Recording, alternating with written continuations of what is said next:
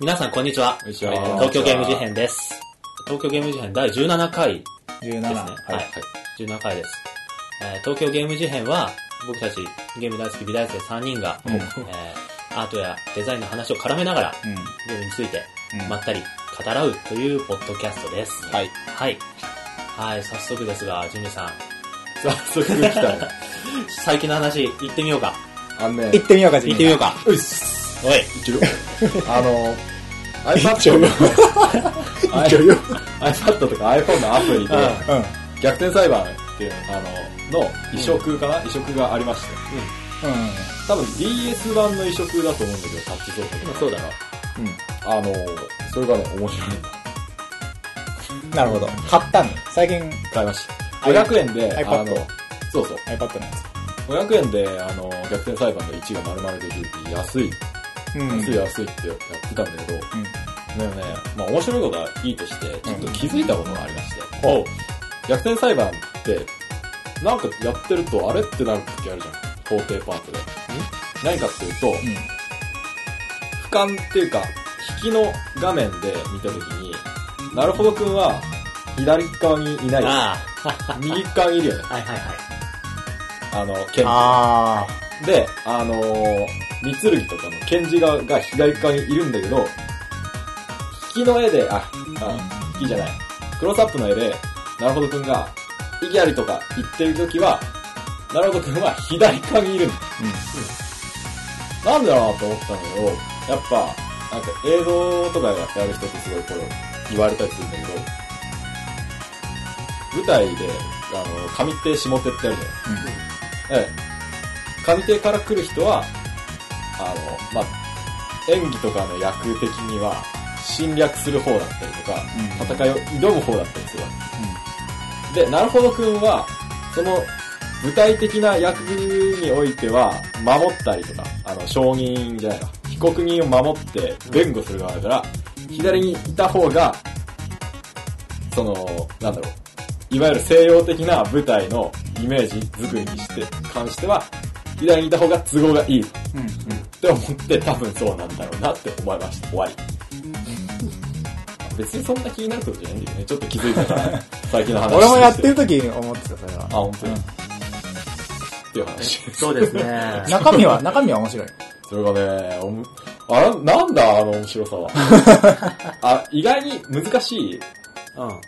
あのさ、いくつか矛盾して、同時に矛盾してる時って大あるじゃん。そうそうそうそうそう。けど、うんここで突きつけるべき証拠品はこれだってのが分かるようになってんだよ、ちゃんと。考えれば。そうなんだろうけど、俺はちょっとね、それが苦手でね。あそうないのや、こ、いや、矛盾知ってるからって突きつけて、うん全然違くて、うんで、他のやってみたら、あ、なんかできた。多分ね、それはね、ジミーの頭がいいから。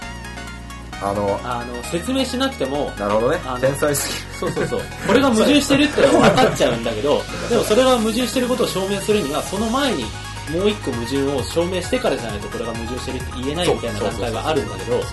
プレイヤー側はなんかそれを飛び越してこれが矛盾してるって分かっちゃう時がある。そうそう。けど、話の流れちゃんと追えば、先にじゃあこっちの矛盾を履修しないとダメだなってのは分かるようになる。だろうね。あの、あと、ね、ネタが効いてんだよ。毎回毎回ね。そうだね。敵、石だったら山の星でしょ、まず。カツラ投げるやああ、そう、なんかそう、そういうのがあり、ありつつ。つ。名前からして犯人だもんね。うん。山の星を。あと、まよいちゃんがね、可愛かったんだけどね、その後に出てきたね、誰だっけ？はるみちゃん？違う、はるみちゃんちひろさん違う、違え、う。もう1全部やったん？1の、あの、追加シナリオやってる。あ、あの、あいつか。あのあかねちゃん。そう。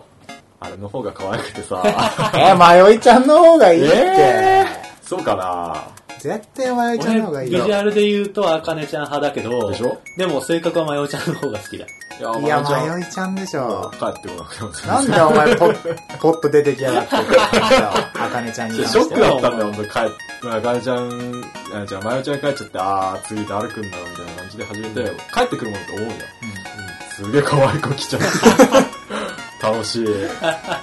グラフィック違うしね、なんか、追加版ってあれ全然追加版はね、あれ、まあリニューアルした時に、時期経ってそう、リニューアルした時に追加されたやつだから、絵師が上手くなってる。うん、思った。変わってる変わってる。可愛いし。まあ、なん面白い。はい、そんな感じです。はなるほ無理さん何はい。ありがとうございます。はいはい。じゃあそんな感じで次、アスヤさん。はい。えっと、最近 iPad mini を買いました。出たはい。出た、ニューガゼット。出た。あの、もともと iPad 3、まあ、ニュー iPad うあの、は、大きい方は持ってたんだけど、ん。うん。えっと、まあ、ミニが発表されて、とりあえず俺 iPad、あやあの、Apple 系の新製品出たら触りに行くんだけど、Apple Store に。うん触りに行って、え行くでしょあ、行ったでも。おほほとか言われるわかるわかる行くでしょ行く。行って、こう、触るじゃん。はい、見ました。何笑ってんだとか。お前もじゃん。そうそう。で、行って、こう触ったら、なんかか、もうとにかく軽いんだよな。うんもう、あ比べたら。さっき触らせてもらったけど、軽いし、軽い薄いあの、薄いし、あの、片手で、こう、掴める。俺、あの。手はちっちゃくないから、一応ガシッとこう持てる感じで。で、それで、まあでも大きいのあるからいいかなと思ってたんだけど、なんかずーっとこう考えてるうちにだんだんだんだん欲しくなってきて。で、やっぱ日が経ってくると iPad よく使うようになって家とかうん、実家帰ってる時とかも。そしたら、やっぱなんか重たくて、でっかいやつが。画面はでかいけど、あの、も持っとくのつれいなん。で、なんか多分俺のし使うスタイルとかも多分関わってくる。俺結構なんか電車の中とかで、なんかファミ通とかぶち込んどいて iPad に。で、読んだりし、たまにしてたから、なんかその時も重てえし、なんか結構でけえやん、あの画面が。だから、あの、ちょっと人目気になっちゃう感じとかもあって確かにね。もうちょっとちっちゃい iPad mini いいかもと思って、こう何回も Apple Store 行ってこう触って、すげえ安い買い物じゃないから考えて考えて、で、あの、この間その iPad 大きい方は友達に譲って、あのミニの方買って今手元にあるんだけど、もう満足。もう、いいね。アニメもぶち込んで、あの漫画とかもぶち込んで、もう完全にビュアーとかしてる。画面の大きさってさ、な iPad よりちっちゃいんだよね。iPad よりちっちゃいけど、比率と解像度が同じだから、はいはい。単純にそのままキュッてちっちゃくなった感じ。じゃあなんか相対的にはちょっと綺麗に見える。多分ね、同じ、んあの、前の iPad と比べたら。うただ、あの、でかい方の iPad のと同じ解像度でちっちゃくなってるから、これネックなとこなんだけど、なんか、ボタンとかがちょっとちっちゃく感じる。戻るとか、あ、そういうボタンが出てくるじゃん。そのボタンの大きさがちょっとちっちゃいんだよな。それでちょっとこう、3回ぐらいポンポンポンってやったりとかはある。けどやっぱ、ちっちゃい、ちっちゃいっていうのは、なんか、すげえ、なんか、便利なことに気づいた。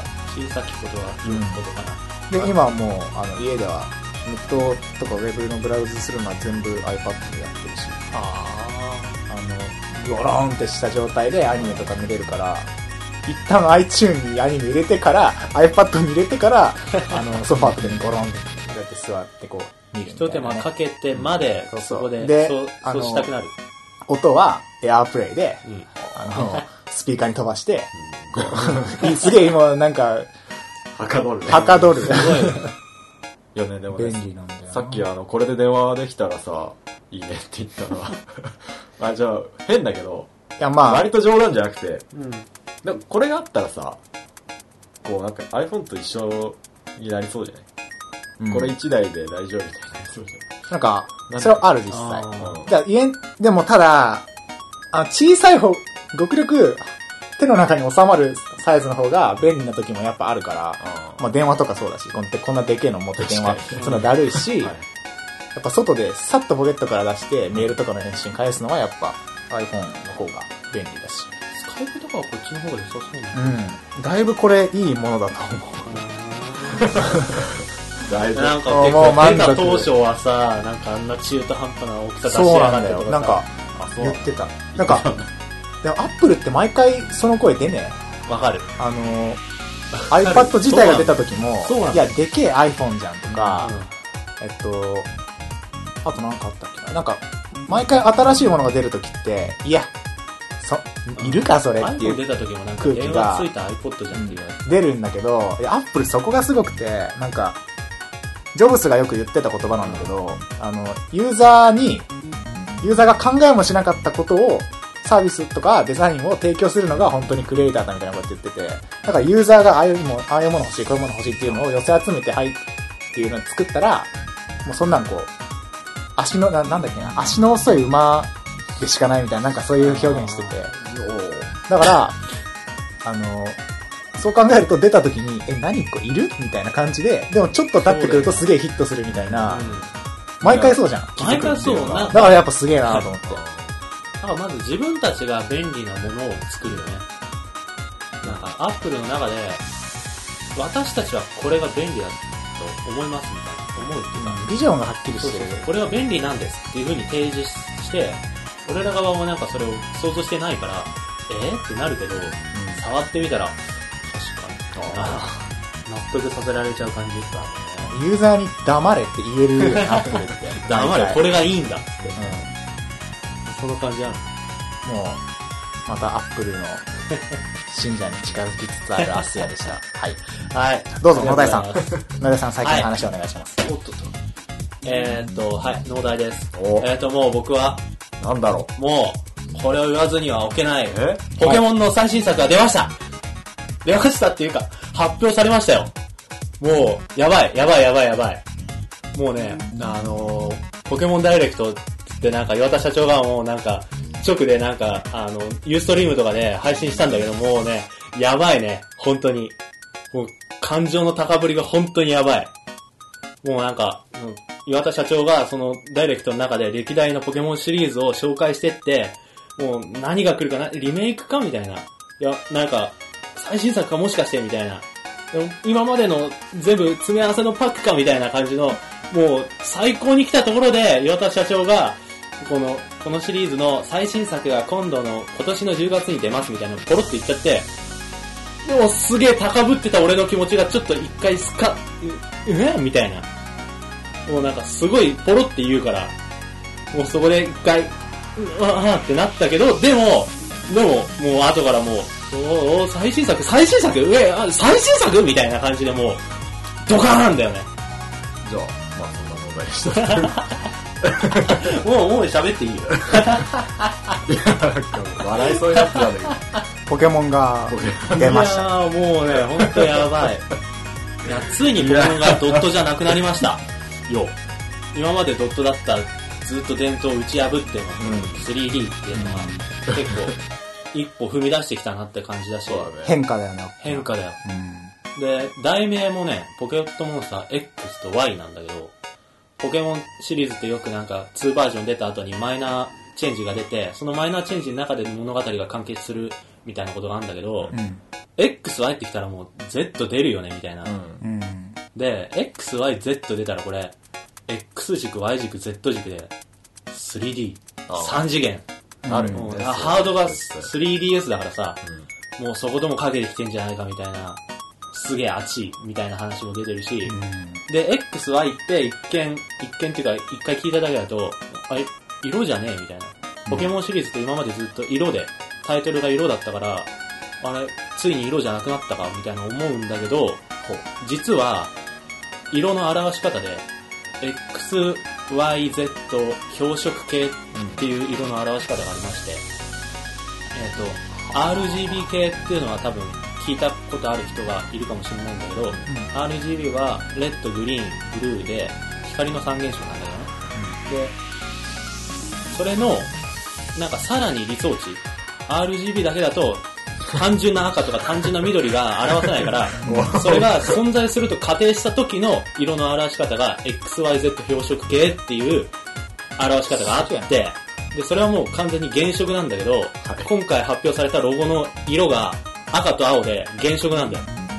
で、そこで Z が緑で出てきたら、もう完全に XYZ 標色系であり、三軸方向で 3D を表しているっていうのが、であり、今までドットっていう平面だったのから、3D っていう立体表現に切り替わったっていうのにも引っかかって、はい。で、さらにハードは 3DS っていうもうこれ以上ない、すごいじゃんみたいな感じで一人で盛り上がってるっていう。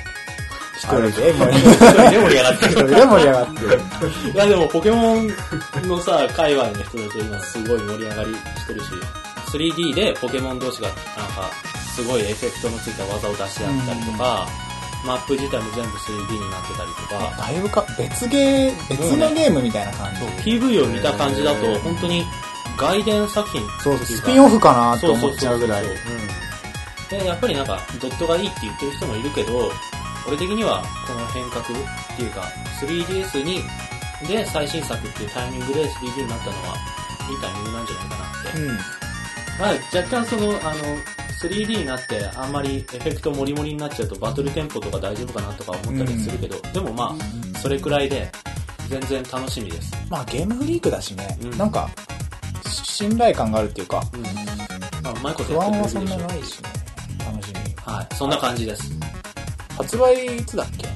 えっ、とね、今年の10月です。?10 月。今年なんだよ、もう。それもビビるよな。タイそうあの、いい、いいね。あの、いいよね発表の時期がそうそうそうそう早すぎない、遅すぎなあ今年中っていい感じにじらしてくれるよな。い。うん。もういろいろと。だからあと9ヶ月、うんうちのお題はもう、あの、かやばい。勝手に盛り上がっといてください。いやもう、いやもうにも勝手に盛り上がっちゃうよ、これは。勝手に盛り上がっててください。そんな3人。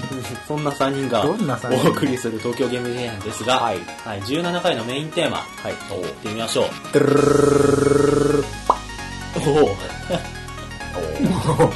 えっと、17回のメインテーマはわ、えっ、と、ゲームのジャンル分け、はい。カテゴライズはいはい。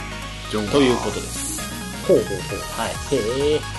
もう、まあゲームって言ったらまあ、ジャンルっていうのはまあ必ず付きまとってくるわけで、うん。さっき俺が言ってたポケモンは RPG ってくくりだったり、ジミーが言ってた逆転裁判はアドベンチャーっていうものだったりとかするんですけど、はい。それについてなんか最近結構、すごい多様化してきたよね。ちっちゃがめっちゃがだよねめっ。ちゃがめっちゃがになって、なんか、それどうなのみたいなジャンルすら生まれてきつつあるし、うん。それ本当にそのジャンルでいいのみたいなのもあったりするっていうので、うん。ちょっと面白そうだなっていうことで、確か今回、うん。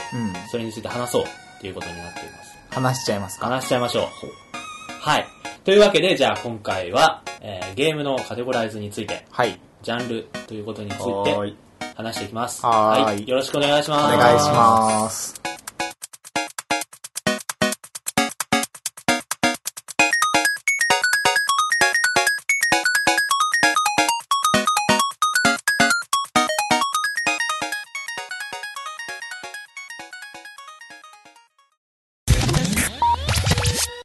はい。えーと、じゃあ、早速ですが、ジャンル。ジャンルね。ですねまあ、簡単に言えば、さっき言った RPG とかアドベンチャーに加えて、うん。うん。マリオシリーズとかはアクションゲームうん。だったり、えーと、まあ、ギャルゲーとか、ああいうのは、な、うん、なんだろう。一応、一応形式としてはアドベンチャー。アドベンチャーとかでもなんか、うん恋愛シミュレーションとも言うよね、言うよねみたいな。あのノベルゲーとも言ううサウンドノベルとも言う。もう言う、みたいな。難しい。うんなんかそういうのについてちょっと話していきましょうっていうことで。はい。なんかゲームとかをさ、紹介したり聞いたりするときにさ、例えば、逆転裁判面白いよって全然知らない人から聞いたら、うん。え、それ何のゲームって言われて、あのーアドベンチャーゲームだよって答える。うん。うんジャンル名を答えるじゃん。っうん。ていうことは、あれだよね。重要だよね。その、そのゲームの、あの、中身全部引っこ抜いた時の形式みたいなもの、あー一番大元のシステムなるほど。はアドベンチャー。でもさ、逆転裁判って別に冒険してないわけで。そうなんだよね。あのそ、れだけどアドベンチャーって言うっていうのがまず面白いよねって話を、ちょっと前に。アドベンチャーって別に、あの、ね あれ、文字読み進めるもものじゃない。文字読み進めるとか、その場面が変わっては、あキャラがいて、出てきて、はい。えーそのキャラと話して、すなんかそのキャラと話したり、ものを調べたりすることでフラグが立って、うん。そしたらなんか別の場所で何か変化が起きてるみたいな、まあ一般的に言うアドベンチャーゲームってそういう感じ。うん。なんか言葉のイメージで言ったらさ、 Uncharted とかアドベンチャーっぽい。なんか、スペ確かにスペランカーとかね。アドベンチャーっぽい冒険探ボ検。ケしてる。でも、アドベンチャーではないアクションゲームであってう、んスペランカーとかは、あの、アドベンチャーゲームっていうくくりではない。うん。でさ、あの、逆転裁判も実は発売の時の、あの、語り口っていうか、うんあの、名称は、法廷バトル、バトル、バトルだったっけ？なんかそんな感じの、ね。法廷は入ってたとそう思そうそうそう。な、ちょっと長い感じのやつなんだけど、ううんん。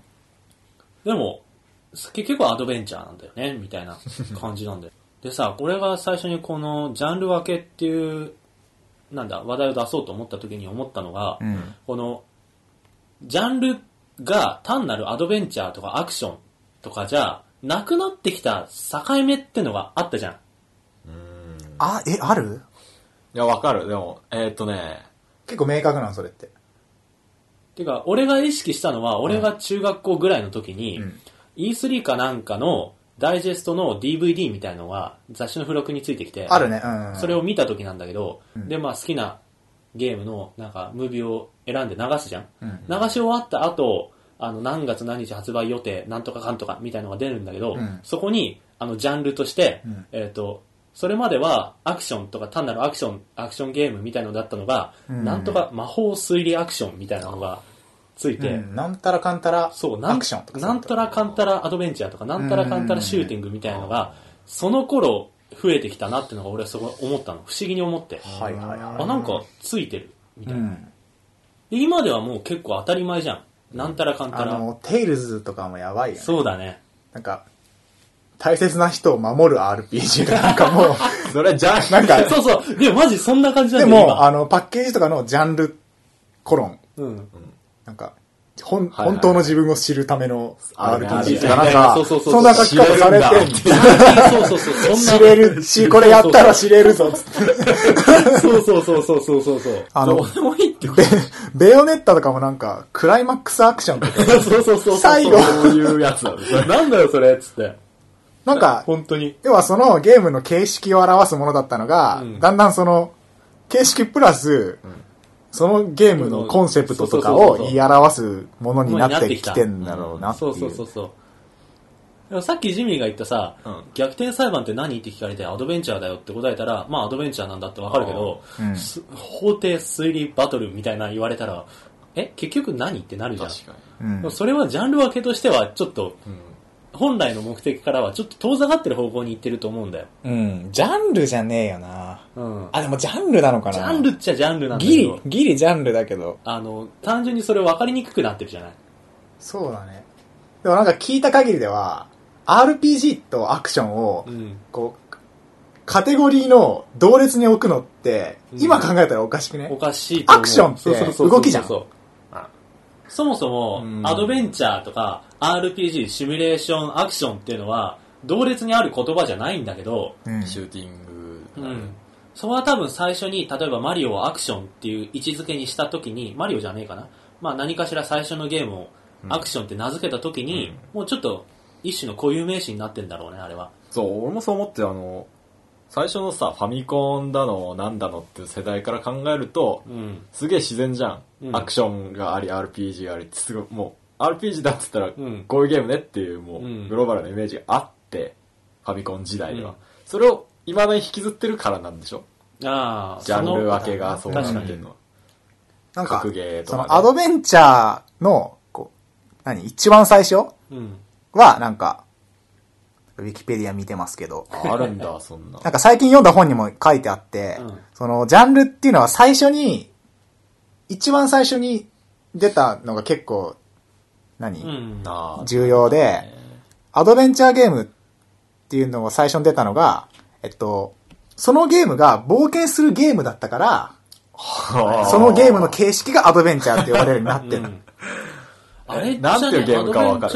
えっとねあの、コロッサルケーブアドベンチャーが、知らんなんだそれ。っ。ていうのがなんかアドベンチャーゲームの始祖って言われてるらしくて、へー。なんか、それは、あの、要は昔だったから、うん。あの、リアルな表現もできないから、あの今の、あの、恋愛、あの、逆転裁判みたいに、うん。主人公は画面に出なくて、えっと、画面の中に背景画像があって、はいその中で、こう、メニューを選んだり、コマンド入力して、えっと、話を進めていくのが、それの一番最初が、えっと、探検冒険するゲームだったからそれがアドベンチャーゲームって呼ばれてて、その形式と同じやつは全部多分アドベンチャーゲームって呼ばれてるようになっているという感じらしいですよ。なのもう納得がいそうなんだろうな多分全部そうなんだろうね。うん、もちろん、でもシューティング格ゲーあたりはもうそのまま似たまま。あまあ、そのままだねレース、パズルとかもそうだろうね。そうだねまんまだし。でも、レースア、アクションレースとか、たまに見るけどね。うんある。あるある。何それってなるけどね。でもレースゲーもさ、もし主人公がいたら RPG と言えるし、言える言える。なんだろう。だってストーリーがあったら全部ロールプレイングではあると思うし。うん。でもさ、その、ジャンルっていうのがでかくなって、イメージができるっていうほどには、うん。その、大きな柱があったんだね。RPG っぽいものっていうのは、RPG っていう名前じゃないにしても、例えばアドベンチャーっていうのは、たまたまアドベンチャーっていう名前ついたけど、もっといい言葉で表すとしたら、なんだろう、ノベルゲー？ノベルゲーかな？せコマン、うん。ノベル、文フラフラグゲーとか？あーフラフラグ縦ゲー？うん、みたいな。みたいな名前であるべきだったものがアドベンチャーって呼ばれてて、うん。で、たまたまそのジャンルが需要あって、あの、流行った。流行るだけのものだったってことか。はあ。でも本当になんか、完全に、今見ても別物だよね。RPG とアドベンチャーは別物だっていうのが分かるくらい、うんちゃんとその場、その時代で差別化されてる形式がうん出てたっていうのはすごいと思う。確かに。今もね、それ何ゲーって言われたら、アクションだよって言われたら、大体わかるもんね、なんか。大体わかる。ジャンプとかして、RPG って言われたら、あ、まあなんかレベル上げとかあるんだろうな、みたいな。なんか。ちっちゃい、ちっちゃいなんか時時期が歩いてて、敵とエンカウントして戦闘画面になって、みたいな。ううん。うん。わかる。イメージがつくもんな。うん逆にさ、今新しいその、RPG とかアドベンチャーに並ぶぐらいのジャンルっていうのが生まれてこないっていうのもすごくない？新しいジャンルってこと？そうそうそううんもうだってその初期の時点でないですね、もうレース、パズル、格ゲうんー、アクション、アドベンチャー、ロールプレイングとかで、もう出揃っちゃったってことでしょ？だいぶ初期に。そうだね。すごいと思うよ。うーんそうだね。ないね。うん。で、それが、なんか、新しくしようとして、うん結局なんか、アクション RPG とかなんかそっち方向になっちゃって。つける方向でもタ結局タクテ、ィカルエスピオナージアクションでしょ？メタルギアソリッド。でも結局最後になんとかアクションとかなんとか RPG ってついちゃう。うん。結局そこになんか帰属しちゃうっていうのは、やっぱりその偉大だよね、そのジャンル。元々のジャンルっていうのは。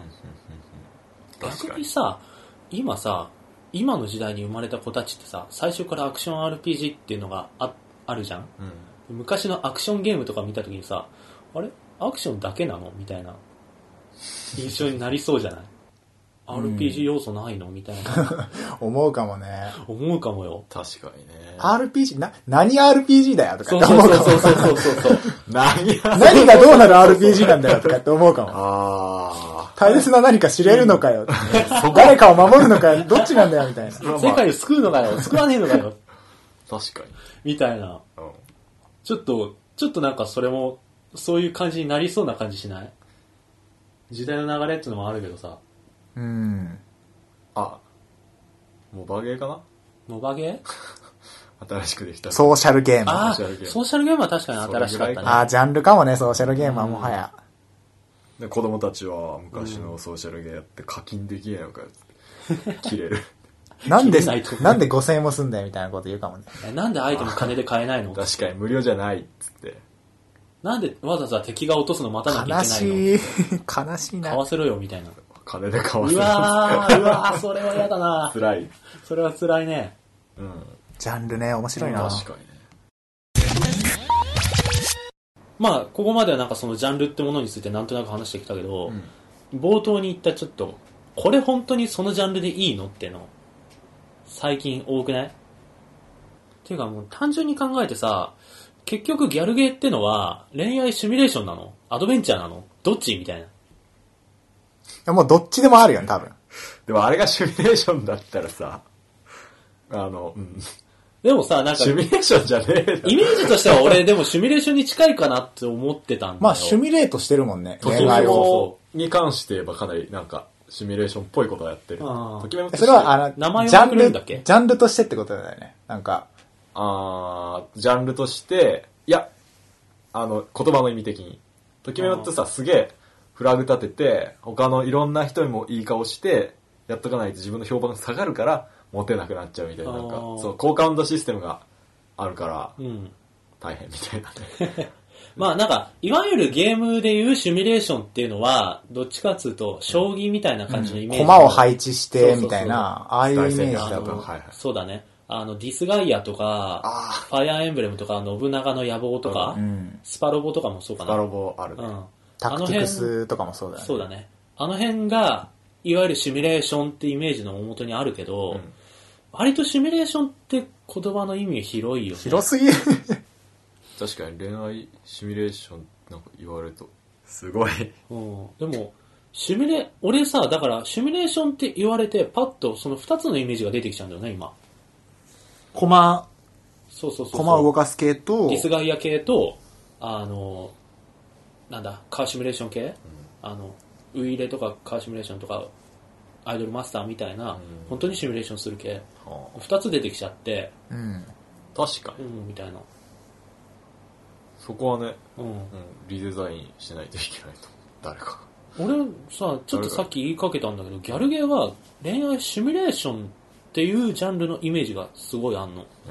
恋愛アドベンチャーっていうイメージはなくて。うんうんなんかそれ俺も恋愛シミュレーションの方がしっくりくるし。うんへだって恋愛アドベンチャーって、恋愛冒険っておかしいでしょ。ー 確かに。心、まあ気持ち的には冒険かもしれないけど。難しい。なんか、なんかね、難しいどうなんだろうと思う。俺はアドベンチャーの感じするけどね。恋愛 ADV ってよく書いてある。そうそうだよね。、ADV って書かれると、ああいう、あでしょ？飲み読み進める系のイメージあるよそんなね。気がする。なんだあれ？若干 ADV とアドベンチャーっていうもののイメージがちょっと離なんれてる感がある。だ？そうだね、そうだね。あの、そう STG もちょっとじゃん。あー、確かに。シューティングゲームだけど。うん。STG だとなんか横スクロールとか縦スクロールの気がするそう。なあの、すごいよねシューティングゲームじゃなく あてー、確かにね。STG って書くともうスクロール系で、なるね FPS とかになるともう完全 3D は一日を視点っていう感じのうんイメージ分けができてる。FPS っていう文字列を見ると、もうわかる。もう、もこう、その重なるように、あの、画面の配置が見えてくる。わかる。なんか、画面左下になん銃が、銃が見えてて ナイフに切り替えて。ADV って書いてあったら、もう、もうなんか一瞬で あの、ギキャルゲーみたいなキャ立ち上げてテキ画面構成が見えてくる。ー。マジっすか？まいや、でもそれはわかる。そあ、の、わわかる。確かに。読みよりも文字列のイメージうん。あるよね。RPG もそうだよ。よ。実際。いや、なんか ADV の感じすごい。アドベンチャーって聞くのと ADV だと全然イメージ違うわ。ん違う。アドベンチャーで聞くと本当になんか、冒険感が強い。文字読む感あるよね。そうだね絶。対文字読ませるんだろうなっていう。なんでか。ファミ通って結構ジャンル ADV って書いてた気がするんだよ、ね。あ気のせいかわかんないけどー、。その辺のなんか情報のさ、あの、仕入れ元がが進んでそういう言葉を使うっていうのも絶対あると思う。ああ、ソーシャル系とかもそうだよな、多分。うんメディアとかがこう、発信はメディアが使い始めた言葉なんじゃないかな。で紙面だと文字の制限があって DV とか FPS とか略すだろうけそうそうそうそうどそインターネットとかの文献になってくると多分 ADV っていうのはあんまり聞かなくなってくるんで SG、何それ？ソーシャルゲーム。略すね。ショットガンかよ。ソーシャルゲームね確かにいや、多分ね、本当になんかネットが広ま広まる前から ADV とかっていう表記はされてたわけじゃん。うんそしたらもう形式として ADV っていう書き方が定着してんじゃないの？ネットでも。すごいな俺ネットでも多分 ADV って見ること多いと思うよ。言語言なうん言言語学っていうの？そうそうそう。っていうかさ、やっぱ紙面とかさ、画面とかだとさ、音声がないから、うんアドベンチャーって音の響きよりも ADV っていう文字列の並びで印象づけちゃうよね。視覚的なイメージっていうか。でもさ、コマとかないしな。言っちゃえば、ギャルゲーっていうジャンルは最、あの、ここ10年とかじゃない？なんつうかさ、ギャルゲーってのはジャンルなのかな？ギャルゲーっていつジャンルだあのさ、と思うけど。俺はギャルゲーってのはなんか、俗称みたいなイメージがあって、ギャルゲー、クソゲー、神ゲー、覚え、最初に言った覚えゲーとか、そういうののジャンルとは別の、俺らから見た勝手な、うーん確かに区分けみたいなギャルゲーって言わないからな発祥はそうかもね。うんうん。だから今でもただ、なんか、こなんか例えば、えークラナドっていうゲームがあるんだよって言って、うんうんクラナドな、何それって言ったら、ギャルゲーって言ったら、こう、イメージできるじゃん。そうなんだよ。それ、それすげえ。すると、もうジャンルと呼べると思う、そうそう。すげえなと思って。なんか、いわゆる、あの、うんメーカー側がギャルゲーですと言わないじゃん。うんギャルゲームっていうジャンルは、あの、表記としてはないけど。意味わかんないもんね。そうそうギャルじゃねえし、出てきてるなんかギャルじゃねえし。そうそう。なんだけど、もう一般のあの概念としてギャルゲーっていうジャンルができてるっていうのが、うんまたなんかそのシミュレーションとか、ああいう形式とは別のジャンル分けができてるっていうのは面白いなと思ってて、うん確かに。ギャルゲーってすねそういう意味でギャルゲーってすごいな。言葉すげえけど、うんでも、まあ、かジャンル化されてもおかしくないぐらい市場あるし、うん好きな人も多いからね。うんうんうんそのね、言葉ができるイコール、流行る。流行るじゃなくて、ね、流行ってるからこそこの言葉の需要があるみたいな、その逆の考え方もあるし。なんか、何ゲーって聞いて、何々ゲーって言った時に、はいはいはいってイメージできる、できれば、うん。うん。もう、ジャンルとして確立されたことにな,、うんなる気がする。キャラゲーっていうジャンルもあるよね。ギャルゲーはどうなんだろうね。キャラゲーは、ちょっと、キャラゲーとばバは、カにしてる表現な気もするな。まあ、そうなんだ。俺全然そんなでもキ感じじゃない。ャラゲーとはこれみたいのはパッと出てこねえんだ。キャラゲーのって面白いな、なんか。だってパズルでのキャラゲーもあるかもしれないし、うんキャラゲーのアドベンチャーゲームもあるかもしれないし、キャラゲーのレースゲームもあるかもしれない。うんたまごっちのレースゲームとか多分あれキャラゲーだしさ。はい、確かに。うん。なんかディズニーのなんかが出てきて、なんかブロックとか消してたら、それはでもキャラゲーなんだけどパズルなんだろうし。えなんか一応俺のキャラゲーって聞いたところのあれを言うと、えっと、何か元の作品があって、そうそうそうそのキャラクターが出てくるっていう、その、それこそが、うん。なんか一番のなんか。コンテンツであって、んだから、まあ、キャラが、その作品のキャラだからもうそれで、あとはもう、みたいな。うんだから、ちょっと、キャラをあの、ゲ既存のーム自体は微妙だけど、みたいな意味も含まれてる気がする。キャラをただ単に既存の作品のシステムに乗っけただけう感ん。が、あのね、俺ね、すごいそのキャラゲーでなんか苦い、苦いっていうかもう、ギャッって思ったことがあって、ギャーって思った。あの、俺がなんか前回、前回かな、ディズニー嫌いって言ったんだけど、まっけ、あー、まずいまずいまずい。っけ？あ、ディズニー、P 入れとく。ディズニーが嫌いっていうよりも日本展開されてるディズニーのキャラクターが嫌いっていうのが厳密な言い方なんだけど、ほメテオスっていうゲームがありまして、ううん。メテオスっていうのはまあまそこまで、たメテオスの話。でもちょっと待って、聞いて。どうしたの？そこまで、あの、有名なタイトル、爆発的な人気タイトルじゃないにしても、すごい名作なわけですよ。おん俺の中で。で、それが、あの、発売されてしばらく経った後に、ディズニーのメテオスみたいのが出たんだよ。あ、そういうことあるね、確かにそれが出た瞬間、俺、ディズニーみたいな。アズマンガ大王のパズルボブルとか出たね。でさ、内容は本当変わってないの、何にも。で、メテオスって、あの、メテオっていう隕石が降ってきてそれを打ち上げるっていうストーリーがあって、それとゲーム内容が一致してる素晴らしいゲームだったのに、キャラゲーになってしまったことで、それはもうメテオ、隕石じゃなくなってしまって、隕石じゃないんだ、落ちてるのが。あただの、ミッキーい降ってくんの？やミッキーは降ってこないけど、ミッキーとかディズニーのキャラが背景にいるだけで、ただ単にパズルのピースが落ちてくるだけなんだよ。へだからもうその整合性は完全に崩れちゃって、ーキャラゲーだな、それは。そう。ーはこれはもうキャラゲーとして元の既存のシステムを台無しにした例だなと思ってへー、そこで、うわってなったの。あ俺のイメージするキャラゲーは、アニメ化するなんかアニメがあるじゃん。うんうんが、絶対 PSP なんだよ。絶対 PSP でゲーム出る。出るでしょキャラゲーは PSP で出るイメージあるね、あー確かに。でしょブリーチの格ゲーとかあったそのう。あの、インデックスとかね、学芸出たら、はい。あの、今度出るソソードアートオンラインのゲームも、もしかしたらキャラゲーになるかもしれない。出るでしょ PSP で。で、あの、深夜アニメの真ん中で宣伝するっていうのがキャラゲー。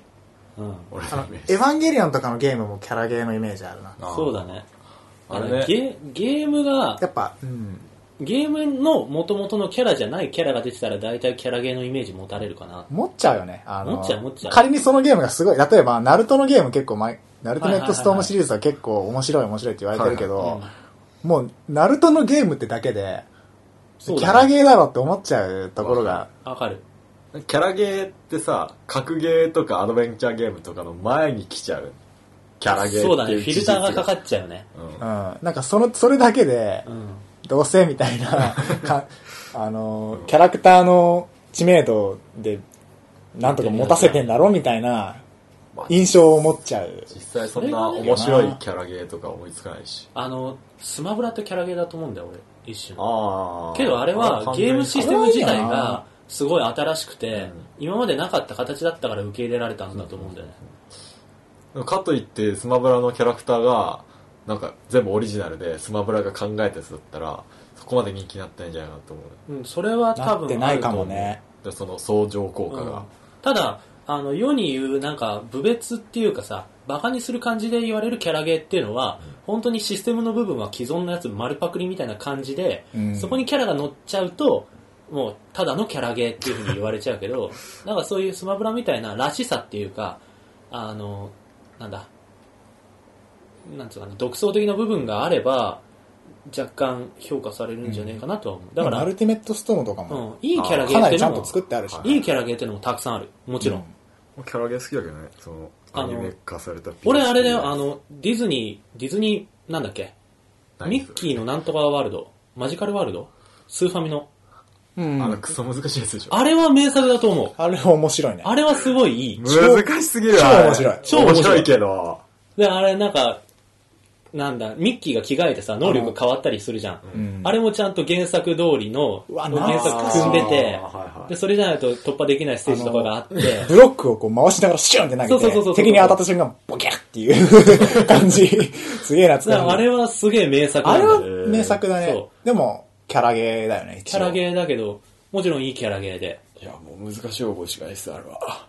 いや、でもあれは素晴らしいよ。えあ、キングダムハーツも若干キャラゲーではあるけど、うんあれはキングダムハーツっていう一つのイメージを確立してるから、なんかその、ディズニーのキャラ出すだけにそうそう、満足してなくて、ちゃんと作ってるそうそうそうそうそうそう。もんね、あれはだ。から俺は、俺が嫌いなディズニーは、なんか、そうじゃなくて、ちゃんと作ってるのはもちろん素晴らしいんだけど、ただ乗っかってきちゃうようなことをしちゃう、ん日本の、日本の商品展開としてのディズニーは嫌い。ディズニーランドが嫌いとかそういうことじゃなくてね。来週のお題ないからね。消される。ーどっか行っちゃったんです消される。いないっす。まあまあそれはいいとして。だからなんだ、キャラゲーってのは、万人に言って万人が同じイメージを持つっていうのとはちょっと違うかな。そうだだからギね。ャルゲーってのとちょっとまた違いそうな感じがする。うん。形式っていう感じの意味合いではない。うんでもまあ、イメージはわかるね。うん。なんとなく意思疎通はできる。ゲームじゃないもののキャラクターが使われているゲーム。みたいな感じ。いなるほど。ほや、キャラクターコンテンツが使われてる。うん。う。逆にさ、そのさ、ジャンルを使わないで、ゲーム説明としようと思ったら、ちょっと無理だよね。難しいな。ちょっと、ちなみに、ちょっとやってみる？なんか、今一人さ、ゲーム決めてさ、ちょっと説明してみようぜ。だってドラクエって、言っちゃ、言わないで。え、どういうことどういうこと？だから、例えば俺だったら、そうだな、えっ、と、ちょっと待って。その、簡単なストーリーがあって、なんか村が、すごい、なんかす、巨大なモンスターみたいのに襲われてるんだけど、も俺はそれを、あの、飼って生活してる、あの、狩人になるんだう、みたいな。モンハンだ。そうそうそうそうそうそう。モンハンだけど、モンハンのこと知らなかったら、絶対わかんないよね、説明されても、はあ、へえってな,、うんなっちゃう感もあるから。キャラクターは 3D フィールド内を歩けて、みたいな。そうそうそうそうそう。レベル制ではなくて、武器は集めれて、みたいな。アクションゲーって言いてー でしょ？でもモンハンもさ、あの形式ジャンルになりつつあるじゃんああ、わかる。狩猟アクション。なんか、あの、モンハンって言っちゃえばアクションゲームなんだけど、RPG っぽさもあるとこもあるし、そうだねただ、なんか例えば、ななんかいろいろあるじゃん。ゴッドイーターとか。ゴッドイーで、ターそれとかもどんなゲームって言ったら、なんかモンハンみたいなやつって言ったら、はいはいみたいジな。ャンプできるモンハンとか言うよね。うん。ファンタシースターとかも結構モンハンに近い。あーああれなんかクエストやってフィールドに出てー。なんか、要するに大人数で、大きな敵人。をみんなで倒す、協力して倒す系のアクション。で、そのモンスターとかから敵から素材を剥ぎ取ってさらに強い武器を作るとか、その一体の形式が狩猟アクションっていうものになりつつあるジャンルとしてはい。もうさ、でも、考えてみたらさ、アクションゲーに限らずさ、それ一番多いのって俺、シューティングじゃねえかなって思うんだけど、映画。FPS、TPS ってさ、シューティングの中のくくりじゃん。そうだね。うん。うん一応は。ファーストパーソうんンシューターだから。しかもあれってさ、それまでの、その 3D になる前のシューティングって大体さ、サラマンダとかさ、あの辺のやつってさ、はい横スクロールシューティング、縦スクロールシューティング、メビウスとかさ、だったのが、明らかに新しいものになったんだけど、あれ、シューティングって呼ばれてるっていうのも面白いと思うんだけど、うん。それはなんだろうシュートしてるからね。そう まあね撃ってるから。打ってるから。うん。うーん。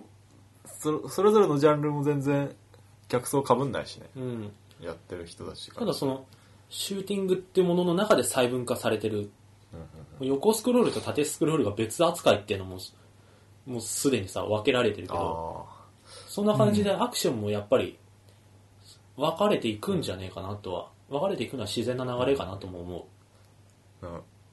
サードパーソンアクション。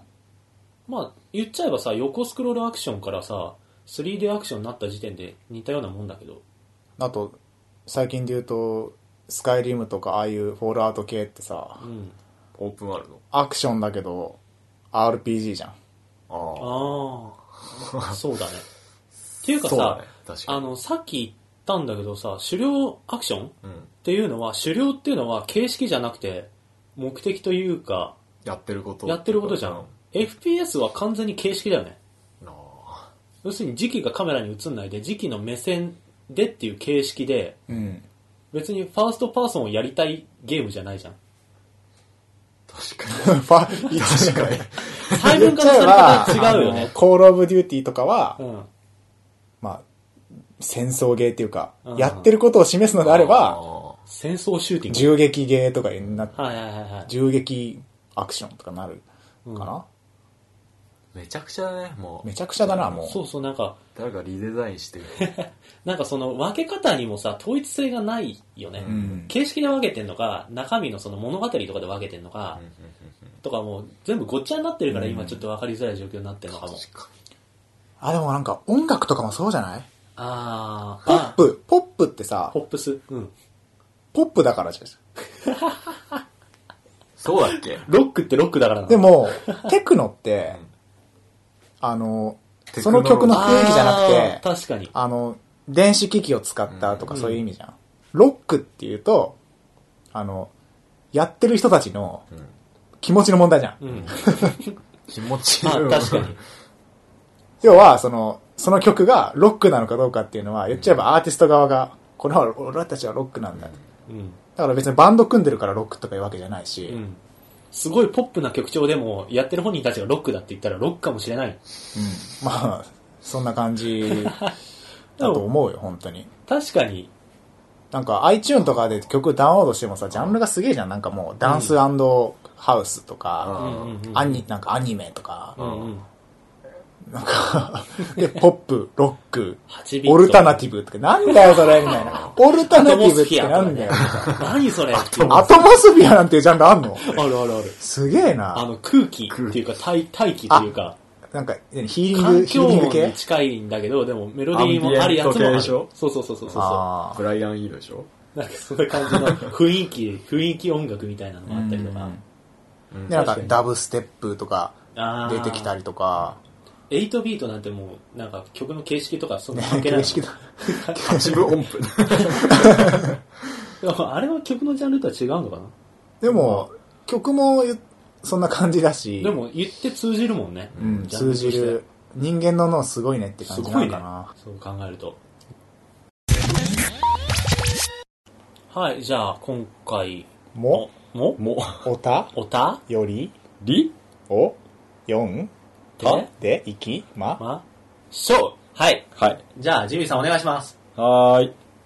えー、はーい。ルナシーさんからお便り来てます。はい。はいルナシーさん、こんにちありがとうございは。ます。ルナシーと申します。初めてお便りします。ありがとうございます。ありがとうございます。第11回動物の森会に巡り合い、それから少し遡って聞いています。最近飛び出せ動物の森を購入して一日中遊ぶという怠惰な日々を送っています。はい。一日やっちゃうよね、あれ。やるよな。今は冬で取れる虫が少ないので魚釣りばかりしています。えー第11回放送では農大さんやのやり込みっぷりに少しだけ引き、まあね。えー、で、朝やさんは Perfume 好きなんだなと思って聞いていました。えー、地味さんがこれを機に飛び盛り始めないかなてんてんてんと少し期待です。可愛い顔文字。えー、しずえさんの話ですが、女の私から見ても可愛いです。これましずさん可愛いんだ。魔性でいすや、。マジやばい。しずえさんもさることながら、私は R パーカーズうん。うん。のリサさんも好きですね。うんうん。あの、もこもこした感じがたまりません。えー、トリプ飛び盛りをやってるお二人が好きなキャラクターはありますか？ジミーさんも公式ホームページを見ながら教えてくれたら幸いです。ということで、はい。えー、それでは、これにて失礼いたします。今後の更新も頑張ってください。はいありがとうございまます。ということで、はい。飛び盛りね。好きなキャラクター好きなキャラクター二人聞かれてるんで、俺はホームページを見ます。好きなキャラクター。やっぱ、なんか飛び抜けで好きなキャラクター俺いるよ。いる？ゲームキューブの時からずっと好きな子がいる。うんうんうんあ。言ってみ。マール。い来たー。来た、マール来たえや、ー。もう、白、白くて青いやつね。結構ね、でもマールって、可愛いキャラの最大公約数的なやつだからな。うんうん、わかるわかる。なんかぶ無難な感じがするんだよ、すごい。猫キャラでおとなしくて、んなんか、丁寧でみたいな、すごいわかる。マール。俺もマール、マールに出会ったのはゲームキューブの時だったなー、そうか。マールはすごい可愛い。俺多分マールが一番好きかな。なるほどね。のでは、俺はね、えーっとね、好きっていうか、毎回村にどうしても引き入れたくなっちゃうキャラそが、れ好きでしょ。あの、ダルマンっていうペンギンのキャラなんだけど、ダルマなんか黒い、ダルマっぽい感じ。いや全然、全然べダルマっぽくはないんだけど、あの、黒くて、目が赤くて、なんか、黄色い眉毛がヒュッて立ってるようなダル、ダルマじゃねえ。ダルマペンギンのダルマではない。ダルマではない。ペンギンペンギンのキャラがいて、はいそれが、あの、割と古い付き合いなので、あ好きっていうよりは、そのなんか馴染み深いあー男、オス？男キャラだね。おめえには言ってたが、俺、この村を出ることにしたぜ。やばい。で、いやー、ダルマン、行かないでってなる、それ。俺はダルマってんだ。何もしねえ、何もねえ村だけど楽しんでいきな、パンツって書いてある。いや、まあ、これ、Google 検索の画像。あ、女キャラだとね、ブーケかな、俺は。ー、受けじゃん。ブーケ？うん。ブーケも結構、なんか、可愛いの最大公約数的に言ったら、ブーケも相当来てると思う。なんだ。あー、かわいい。猫で、なんか、アタッあ、チ系かわいいかわいい。今画像見てるけど、かわいいわ。あのね、マール、ブーケ100%あたりがね、鉄板キャラだと思うんだよね。なんかその、うん。うざくないよね。あそうそうそう。闇が。無難な感じがすごい。無難っていうか、うん。これってさ、あの、誰の村にもいるわけじゃないんだよね。うんランダム？ランダム、ランダム。来るか来ないかみたいな。そうそうそうそう。だから、あの、ひたすら住人が引っ越すのを待って、その、狙いの住人が来るまで。もじゃあいらない人は何？いらない人は追い出す。追い出すこともできる。俺はなんか自然に引っ越すの待ってるけど、なんかやり方によっては網でバシッバシッって叩くと、なんか好感度みたいなのが下がってって、あの、ピコピコハンマーとか手に入れたら、そうそうそうそうパンパンパンパンパンパン叩いて、出てけ出てけ出てけおなんか川に向かって押し続けるとか、で、なんか歩きよったら、こっちに気づいて、あーみたいな、トゥルリーンってなって、うん寄ってくるんだけど、鹿として走るんだよ。マひどいよ、そういうのやってる時の心境。いや、でも好きなキャラ来てほしいっていうのは、うん、あるある。俺キューブの時にさ、うん。友達の、が持ってた村に遊びに行って、メモリーカードとかあれさして、で、行ったら、そこにマールがいてう、わ。え、何この、あなんか見たことねえと思って話しかけたら、うん。こんにちは、みたいな、何々です、みたいな。え、なんか可愛いと思って。へでえ可愛いと思って、うん。その、その子にはすげえ話しかけて。で、なんか、キューブの時確かシステム上引っこ抜いてこれるよね。ね、なんかあるじゃん、そのあれがそれで頑張って来てもらうように仕向けて仕向けて、で、なんとか友達の村からうちに回る来て、テンション上がりまく、もう、話しかけまくり、手紙書きまくりみたいな。もうね、へわかる。小学生だったからな、あれやってる時住人に対してのその感じ。ー。なるほど。すごいな。だからさっきのお便りだと、アルパーカーズのリサさんっていうのが出てたけど、あれお店の人で必ず村ごとに必ずいるキャラなんだけど、アルパカとパーカーをかけてるのもしかして。そうそうそう。えアルパカのか見見た目なのそれ。アルパカだよ、うん完全にピンク色可愛いじゃん、それ見たい。うんちょっとみ見てみればいいと思う。うん。じゃあ、あの、それで、俺のなんか、あれなんだけど、ああれにするわ。リセットさん。あ。はいはいはいはい。あの、リセットさんのさ、うん。あの、スマブラの何、フィギュアかなんかはいはいはいはいあってさ、いるね、アシストフィギュアで。なんか、可愛いなって思った。あれ、相当来るよ。何が？ガチで。あの、リセットさんってどういうキャラかっていううと、ん。あの、動物の森シリーズでは、セーブをせずに電源を切ると、あの、それ、れがカウントされるのね。はいはいリセット回数っつって。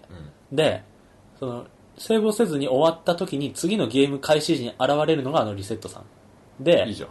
セーブをしないでうゲームを終了したことに対してすごい説教してくるの。めんどくさ。超めんどくせえよ。回数重ねるごとに長くなっていくもんな。ああそうそうそうそう。で、一回もうなんか、あ、もういいわ、お前。もうデータ消すわ、っつって、画面がバツンって黒で切れてへ、え。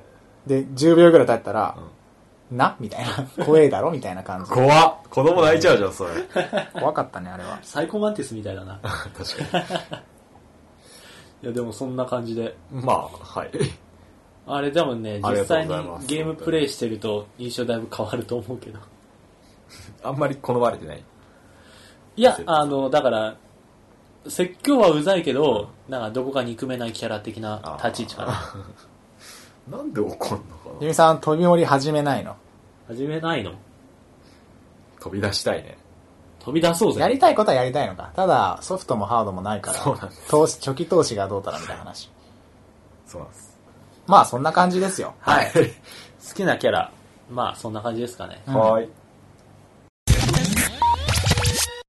はい。というわけで、今回もはい話しましたね。話しましたか？いや、結構話したよ。結構話した。そうです普通に話そこそこ話した。うんうん。まあ、ジャンルの奥が深いねと。そうですね。なんかもうね、奥が深い。っていうか、多様性に富み、富みすぎ。これからどうなっていくのかな、ジャンルって。このまま増えていくのかな、バンバンバンバン。てか芋づる式に。もうジャンル意識しないからな、俺。あ見てわかるし、うんもう PV とかウェブサイトとか見れば。あ見てわかる。昔はやっぱ、あの、パッケージ裏に画面4つとかしか載せないゲームとかあったから、それで、あ、これは何、何、こんなゲームなんだってイメージはつけるだけど、そう。うん必要ないよ、もでも本当になんかもうう。必要ないストーリーだけ書いてあるやつとか、スーファミのこんなでっかいさばっかりうん。あるからね。確かに。まあ、見ないっていうのはあるけど、でもこの先さ、アドベンチャーアクション RPG シューティングとか出たらさ、増 え？いや、さすがに。そう、まあそういう風に増えていくのは、何がしたいの何がしたいんだろうって。でも言葉の意味考えると、全然そういうゲームは出てもおかしくない。なんか全部の要素入ってるよ冒ね。険してて、役割演じてて、銃で撃ってて、みたいなことしとけば。すでにあるね、そしたら。あるあるある。あるある。っていうか、フォールアウトとかそうじゃん。確かにあれは全部アドベンチャー、シューティング、ロールプレイングアクション。なるほど。って言っていいかわかんないけど。言っていいのかわかんないけど。どうだろうね。なんかあんまり、やたらめったら増えてほしいってことはないけど。うんまあなんか、面白いねっていう。うそういう話をするのは面白いねっていう。ん。なかなか、いろいろ考えられるね、この面白かったね。はい。はい。はい。ゆるいっすね。まあジャンルね、うこれを機に皆さんも、なんか、あの、持ってるテレビゲームのパッケージ裏とか見たら面白いかもしれない。ん。うん。なんか意外なジャンル名が書いてあるかもしれないです。あとなんかその、ジャンルに関する、あの、うんこうですよね、みたいな面白い、あの、うん話題とかがあればお便りでもらえれば面白い。うん。聞きたいね。うん聞きたいね、それ。多分ね、結構いると思うんだよなんかありそうだよねありそう。なんか、RPG って聞いてやったのに全然違ったみたいなのとか。ね。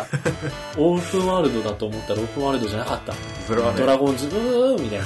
ドラゾ、ドラゴンズディーグマ。